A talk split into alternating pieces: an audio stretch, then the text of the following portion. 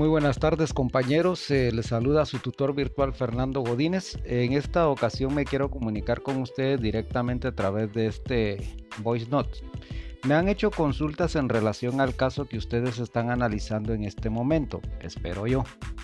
Eh, en cuanto al caso, sí debemos asignarle un nombre de acuerdo a la problemática que colaborativamente ustedes puedan identificar en el mismo.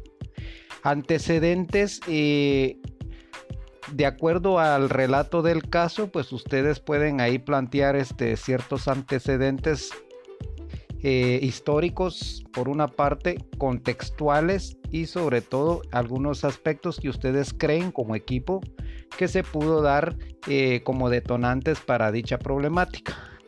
Plantear el caso una pequeña síntesis como posible inferencia de acuerdo a todas las herramientas y recursos que hemos venido aprendiendo en el curso.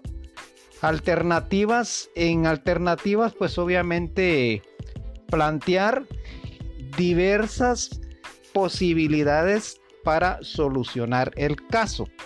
Ahora bien, ya cuando se habla de solución, es decir, desde esa perspectiva evolutiva que plantea la psicología, pues plantear puntualmente una posible solución que ustedes puedan eh, socializar para eh, resolver dicho caso.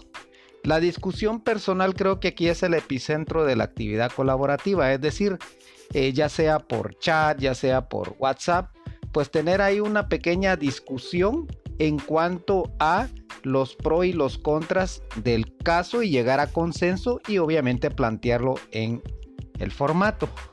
Comparación.